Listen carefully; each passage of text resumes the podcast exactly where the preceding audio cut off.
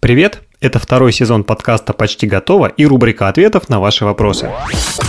Вопрос номер один. Экранное время на телефоне 4 плюс часов – это норма? Виталь, я, честно говоря, не знаю, норма это или нет, но вот я сейчас зашел у себя посмотреть экранное время. У меня экранное время 2 часа 27 минут в среднем получается в день. И, на мой взгляд, у меня это мало. Почему? Потому что я много читаю с телефона. Но я читаю это не там но новости, да, там какие-то ютубчик канал. Я читаю художку. Я читаю художку, я читаю разные такие околонаучные э, штуки, и из-за этого у меня экранное время постоянно большое.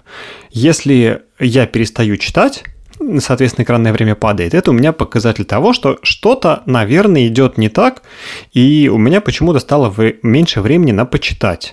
И часто это признак того, что ну, либо у меня перегруз по задачам, либо меня что-то другое, более интересное захватило. Хотя, ну, мало что есть вокруг, что меня может захватить более интересно, чем какая-то классная книжка.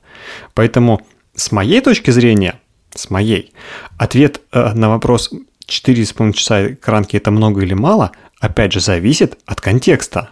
Если у вас постоянный сценарий, то, что вы с телефона условно работаете, да, или, например, вы аккаунт-менеджер в Инстаграме, вам нужно все время что-то там фотки редачить, выкладывать, то как-то мало 4,5 часа в день. Это прям, ну, можно, могло бы быть и побольше. Но, опять же, утрирую.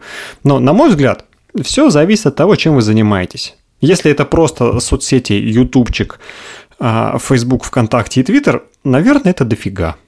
У меня также, потому я, я с тобой согласен, что если ты... У тебя тоже 4,5 часа? У меня 3.30. Э, вот. И поэтому я тоже замечаю, если есть изменения, то либо что-то поменялось. Ну, то есть, у меня отпуск, например, и там падает экранное время, потому что мир вокруг интереснее, чем в телефоне. Но если работа, и я вижу, что время растет, я как бы нормально к этому отношусь, потому что если ты условно SMM-менеджер, то ты, понятное дело, сидишь в соцсетях и в телефоне, поэтому нормально, что это время растет. Вот. И э, по сравнению с, там, с, э, с обычным человеком, который, которому не нужно по работе сидеть в соцсетях. Ты сейчас как-то обидел всех обычных людей, которым надо по работе сидеть в соцсетях. Мы так обижены статьями про продуктивность, которых первый же пункт, который пишут, пожалуйста, меньше заходите в соцсети. И любой самый менеджер сидит и думает про то, что, блин, ага, да, мне что, уволиться, типа, спасибо, меньше заходить в соцсети. Да, да, да, да.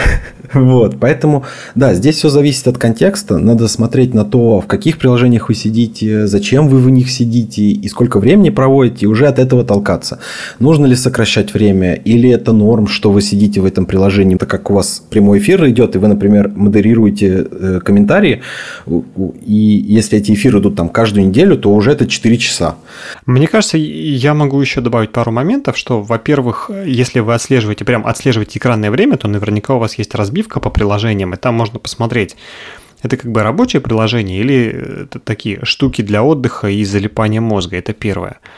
А второе, да какая кому разница, сколько у вас э, часов-то экранного времени? Это в конце концов ваша жизнь, и если вам так интересно, если у вас на это хватает времени, вам это в кайф, просто сидеть там, отдыхать в телефоне, вы так расслабляете свой мозг, какая кому разница, 4 это с половиной часа, 5 или 10?